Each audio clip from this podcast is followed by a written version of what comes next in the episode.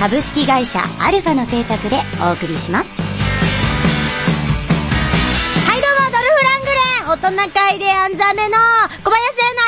改め、三重西彩乃です。ねえねえねえ、みんなクリード2見てくれた？見てくれたかな？エニーはね、見ましたよ今日ね、浮かれすぎてオフィシャルグッズのパーカー着てきたんです。へ へい。えっとね、もうあの、ドラゴン、ほんと、最高にかわいそうかわいいでしたね。あの、もちろん、アドニスくんとね、ロッキーの陣営もほんとドラマがあって、ほんとよく泣いたんだけど、いやもうドラゴンのね、あの、ロッキー4からのその後がもう悲しすぎてね、本当にありがとうありがとうっていう感じでした。ドラゴン幸せにしたい、親子でね。次はね、アクアマン来るので2月にね、死者に行かれた方が、正直、ドルフ出番多かった大勝利っておっしゃってたので、ほんとめっちゃ期待しています。もうね、みんな、え、もうどんどん声を上げていきましょうよ、ラングレンね。どんどん行きましょう。そんでね、あのー、ネトフリでね、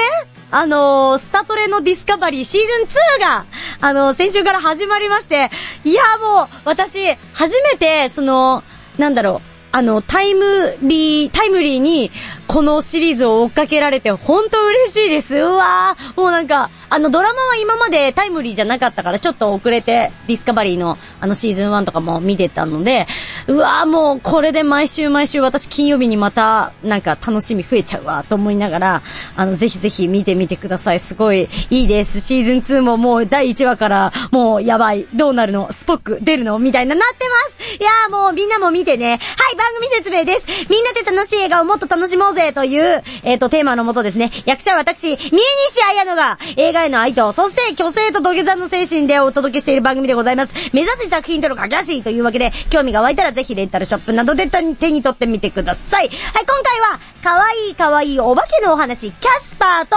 後半、ちょっとドルフの作品、ちょっと話そうと思います。では、今回も元気にいってみよう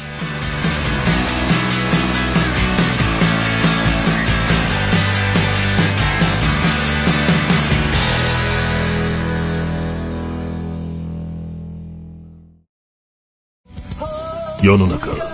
右を向いても左を見ても、チャチャを入れたいことばかり。あんなことやこんなこと、神羅万象エトセトラ。正義のヒーローから近所のおばちゃんまで、ありとあらゆるパラドックスにチャチャを入れまくる、辛口トーク番組、チャチャ入れおじさん。各週金曜日、ポッドキャストにて配信中。Try to the next stage.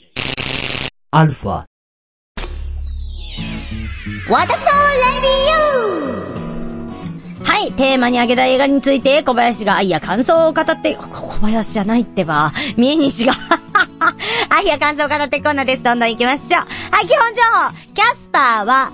1995年、うん、アメリカ制作のファンタジーコメディ映画です。えー1959年から1961年まで放送されていた同名アニメ作品の実写化になります。監督はブラッド・シルバーリング監督です。今回、今作はかん、このね、ブラッド・シルバーリング監督の長編映画デビュー作なんですって。うん。で、えっ、と、このさ、この監督はね、シティ・オブ・エンジェルとか、ムーンライト・マイルとか、あの、素敵な人生の始め方なんかも撮ってるし、まだまだね、55歳の監督なんだって、若いね、これからも楽しみですね、と思ってます。それから主演は、クリスティーナ・リッチ。かわいいもね、15歳だった時のですよ。アダムズ・ファミリーとかバッファロー66とかが、あの、有名ですかね。最近って言ってももう10年ぐらい前の作品だけど、あの、アフターライフが私的には気になるな、見ないといけないなと思っているままいる。はい。2013年の映画で、お仕事情報が止まっているんだけど、多分2014年にお子さんが生まれているので、今ママ業で忙しいのかなっていう印象ですね。で、えっと、クリスティーナ・リッチ演じるキャットのパパで、キャットっていう役なんだけどね、クリスティーナ・リッチ。のパパで、心霊カウンセラーの役にはビル・プルマンさん。えーこの方はインデペンデンスデーで大統領やってたりとかするって言ったらわかる人いますか？あのー続編のね、リサージェンスにも同じ役で出てますよ。それから、デンゼル・ワシントンのイコライザーシリーズ、これもね、結構有名ですよね。にも出てるので見てみてください。その他にも、元モンティ・パイソンのエリック・アイドルとか、キャットの亡くなったママに NYPD ブルーとかあの、NYPD ブルーのジャニスとか、グレイズアナトミーからのプライベートプラクティスでバイオレットを演じたエイミー・ブレネマンさんもいるので、好きな人はぜひぜひこちらもチェックしていただきたいなと思っています。はい、お話です。ある日、大富豪の一人娘であるキャリガンが古びた屋敷、ホイップスタッフの相続をすることになります。莫大な遺産を期待していたキャリガンが、権利書をもうこんな、もう、もう金が入ると思ったのに、こんな屋敷なんていらねえよ、ボーイって、権利書を捨てようとしたんですけど、そこには、屋敷に宝物が眠っているよっていう秘密のメッセージが書かれていたんです。そんなホイップスタッフ屋敷には、少年の幽霊であるキャスパーが住んでました。友達もいなくて、一緒に住む意地悪なね、ゴースト3人組のおっさんからこき使われてね、たまに面白半分に屋敷へやってくる人間に話しかけては逃げられる日々を送っていたある日、テレビを見ていると、えっ、と、幽霊を専門にセラピーを開いている心理学者のハーベイ博士と、その一人娘キャットの存在を知ることになります。タイミングよくやってきたキャリガンとデイブスが、えっ、と、屋敷の幽霊を追い払おうと悪戦苦闘していることを知ったキャスパーは、ハーベイ博士、博士たちがホイップスタッフへやってくるよう細工するのでしたが、っていうような、まあお話ですね。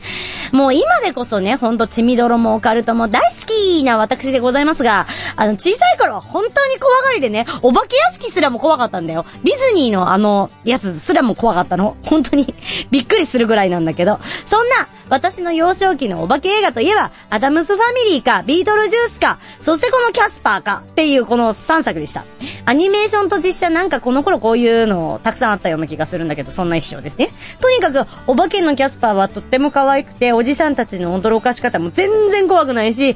を見ていられる映画だったなと思ってますね。アダムスファミリーでクリスティーナ・リッチを知っていたこともあって、まあまあ全然怖くないなっていうのに、まあそれもプラスアルファだったんだと思うんだけど、あの、こん、ほんとね、この3本はどこも、まあ怖くないんだけどね。まあ、キャスパーはすごい優しくて可愛くて、もう友達思いでね、今となってはなんでこんな可愛い子が、こんな可愛くていい子がね、こんな風に死後も世界に残ってしまっているんだろうっていう思ったりするゴースト天国からの囁きをね、見ちゃっている私なんですけれども、でもこうまあ、お化け怖いってずっと言ってるより、こういう夢のある死後の世界のイメージだってあったっていいよねって思います。なので、あの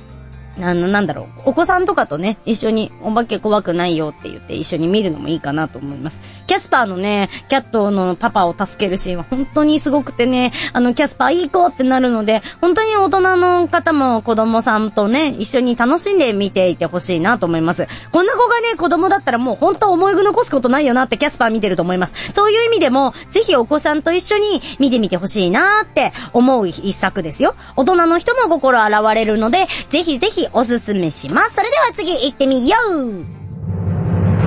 ジャスト5分だ。いい映画、見れたか皆様、ライブを生で見ていますか ?50 歳を過ぎた今でも、月に10回くらいはライブに通う、なんのこっちゃいにしゃばをお送りするラジオ番組、ここに開始します。なんのこっちゃいにしゃば、今の青春、我がライブ人生。各週水曜日、アルファからポッドキャストにて配信中。ライブトークに花を咲かせませんか？Try to the next stage. Alpha. みんなのレビューはい、じゃあね、せっかくなのでね、ドルフのあれこれをね、最低月1でドルフの何かしかをアピールしていこうという、今年ドルフイヤーですから、やっていこうと思います。今回はこちら、ドンパニッシャー 基本上、パニッシャーは1989年オーストラリア制作のヒーロー映画です。原作はマーベルですよ。うん。監督はマーク・ゴールドブラッド監督。今回紹介する監督はシルバーリングとかゴールドブラッドとかいろいろ色系なんですかね。面白いですね。はい。この監督、編集技師としての仕事が多いみたいで、監督作はこのパニッシャーとゾンビコップのみですが、うん、ゾンビコップ、うん、のみですが、編集技師としてのお仕事でターミネーター2とかではアカデミー賞編集賞にもノミネートされたそうですよ。主人公のパニッシャーは、もちろん、ドルフ・ラングレンでございます。今更ね、説明するまでもないっていうところまで当番組リスナーの方には、私に調教されきっていてほしいところですが、まあ、えーと、一番最初に売れたのはロッキー4炎の友情のドラゴン役ですね。で、その後ユニバーサルソルジャーなんかもすごくいい感じです。最近のだったらエクスペンタブルズシリーズはぜひぜひ見てほしい。今年はガンガンドルフを押していくので、知らなかったっていう人はこれからよろしくお願いします。それから、パニッシャーの元同僚役に、ルイス・ゴセット・ジュニアさん。愛と青春の旅立ち旅立ちとか、アイアン・イーグルシリーズなんかにも出てらっしゃいます。もともとね、バスケットボールのプレイヤーの方だそうで、ニックスに所属していたこともあったんですって、うえー。それから、シェイク役でバリー・オットーさん。指輪のエオウィン姫とか、宇宙戦争ではトムちゃんの奥さんをやったミランダ・オットーのお父さんなんだって。わあ、知らなかった。はい、お話です。ある日、刑事フランク・キャッスルの幸せな家庭が一瞬にして不幸に見舞われてしまいます。彼の愛する妻子がイタリアンマフィアに殺されてしまったのでした。以来フランクは地下を、あ警察を辞めて、えっ、と、処刑にパニッシャーとなって地下に潜伏しながらマフィアたちに復讐をしていたのです。また一方では彼の元同僚のジェイクがその行方を追っています。そんな中、日本のヤクザを仕切る女ボス、レディ田中が、レディー田中が、マフィア組織を支配下に置くため、マフィアのボスたちの子供を、誘拐してしまいます。そこへ、子供たちを救いにフランクが現れるのでした。パニッシャーとして。っていうようなお話。まあね、ドルフのパニッシャーといえばね、マーベルさんも円盤を廃盤にするほどの黒歴史なんです。実はね。あの、まあそれというのも、パニッシャーのトレードマークのドグロのジャケットっていうのがありまして、それを着なかったんですね。この、この時ドルフ。っていうか、衣装さんが当時めっちゃんこ流行ったマッドマックスの衣装さんをやった方で、その方のご意向で、なくしちゃったんだって、ドル、ドクロマークを。で、監督もその、はっちゃけて、いいじゃん、だってマッドマックスの人だよ、ほら、すごいかっこいいみたいな感じで、ドクロジャケット着れなかったんだって。本人は言ってました。ただ、それは、あの、本当は本人は着たかったんだよって。ただ、それはここ数年で新たに分かった情報で、これ、それまではドルフが嫌だってわがままを言っていたことになっていて、まあ、真実がどっちかはわかりませんが、私はドルフの肩を持ちたいと思いますよ、ええ。はい。で、廃盤云々の話に関しては、昨年復刻したので全然見れますので、あの、見てみてくださいね。今はね、アマプラさんとかでも見れます。はい。で、あのーメイクがね、濃くてね、ドルフってあんまりお髭とか濃くない印象なんだけど、すんごいメイクで毛深い感じを出しているというか、だからちょっとビジュアル的にもいつものドルフとは違ったものが見られるんじゃないかと思います。ね、あとマーベルなんで、皆さんね、マーベルといえばあのシネマティックユニバース的なあの、ね、シュドーンって、もうすごい CG とかブワーっていう感じの、かっこいい感じを想像されるかもしれませんが、結構もったりしています。画像的には。撮り方もあるんだろうけど、お芝居感がすごい強いですね。あと、年代的にも CG はそうありません。で、あと効果は結構頑張ってた感じがあるんだけど、あの、何よりもこのパニッシャーはスーパーパワーがありません普通の人なんです。なので、ドルフのアクションもいつもより抑えめに見えるなっていう感じがしましたね。あの、どっちかっていうと、銃とかでのドンパチが多い感じ。で、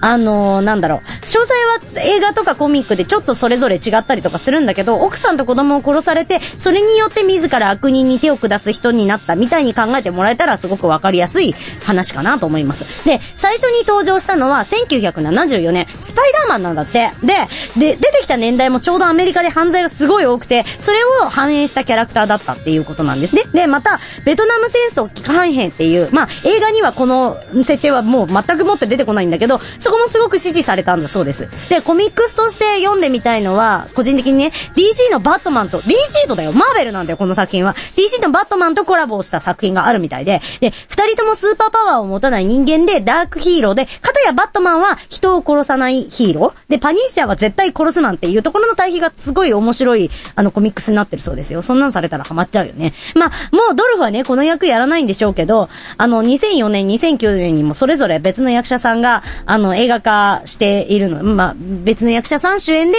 あの、映画化されているものもあるので、ぜひ比べてみてみるのも面白いかなと思います。ね、ぜひぜひ見てみてください。ドルフファン的には本当いつもとちょっと違うドルフが見られるよっていう感じで、あと、日本語もちょっと聞けますので、さよならって言ってますので、ぜひ聞いてください。それでは次行ってみよ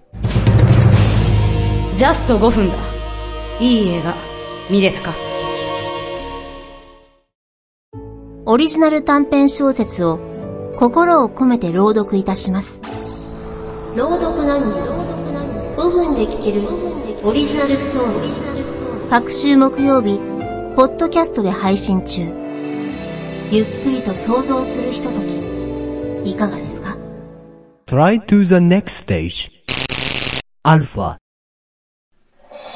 はい、どうでしたでしょうか？キャスター、パニッシャー、興味持っていただけたでしょうか？少しでも興味持たれたらぜひぜひレンタルショップなどで手に取ってみてください。さて、来月は1回目、せっかくね、監督の名前が出てきたので、シティオブエンジェル、2回目、エントラップメント、久しぶりだな。後半はできるだけ、できるだけね。ドルフの作品を楽しいものから、そうでないものまで取り上げていこうと思うので、もし毎日、すんごい力を持ったどなたかがこの番組を聞いていらしたら、ドルフ・ラングレンなお仕事を私に回してください。あの、5章ですから、本当に。英語も少しは喋れます。はい えっと、ご意見ご感想、この映画も取り上げてというリクエストとか、豆知識とか、紹介した映画見だよとか、こ次回の映画好きだよとか、もちろん普通ともこちらまでお願いします。just5 アットマーク、アルファ -radio.com でございます。小林、小林じゃないよ。だから、三重西個人のツイッター。アットマーク MANATA0512 でリプや DM でもぜひぜひお話ししてください。フレッシュライブさんで月2回やってた大人会という恋愛トークバラエティがですね、2月の、えー、と4日の回でフレッシュライブのアプリでは配信を終了します。あのーいつもと、いつもね、23時からやってたんだけど、22時半から1時間の拡張版の、あのー配信になるので、ぜひこちらも聞いていただけたらいいなと思っていますので、こちらもぜひぜひ聞いてみてね。それではまた次回ドルフ星この番組は株式会社アルファの制作でお送りしました。ジャスト5分だ。いい映画、見れたか？ジェシカの豆知識知識っていうか情報、情報なんだけどね。あの、ドルフ・ラングレン主演で、レッドトリガーっていう映画を、今度、4月5日から、ロードショー決定だそうです。3本目来ましたまあ、どんな規模になるかわかんないんですけど、ドルフ・ラングレン、どんどん行ってみましょうはぁ、今日もお腹いっぱい。うん。おやさん、美味しい映画、いいっちょ。ジャスト5分だ。いい映画見れたか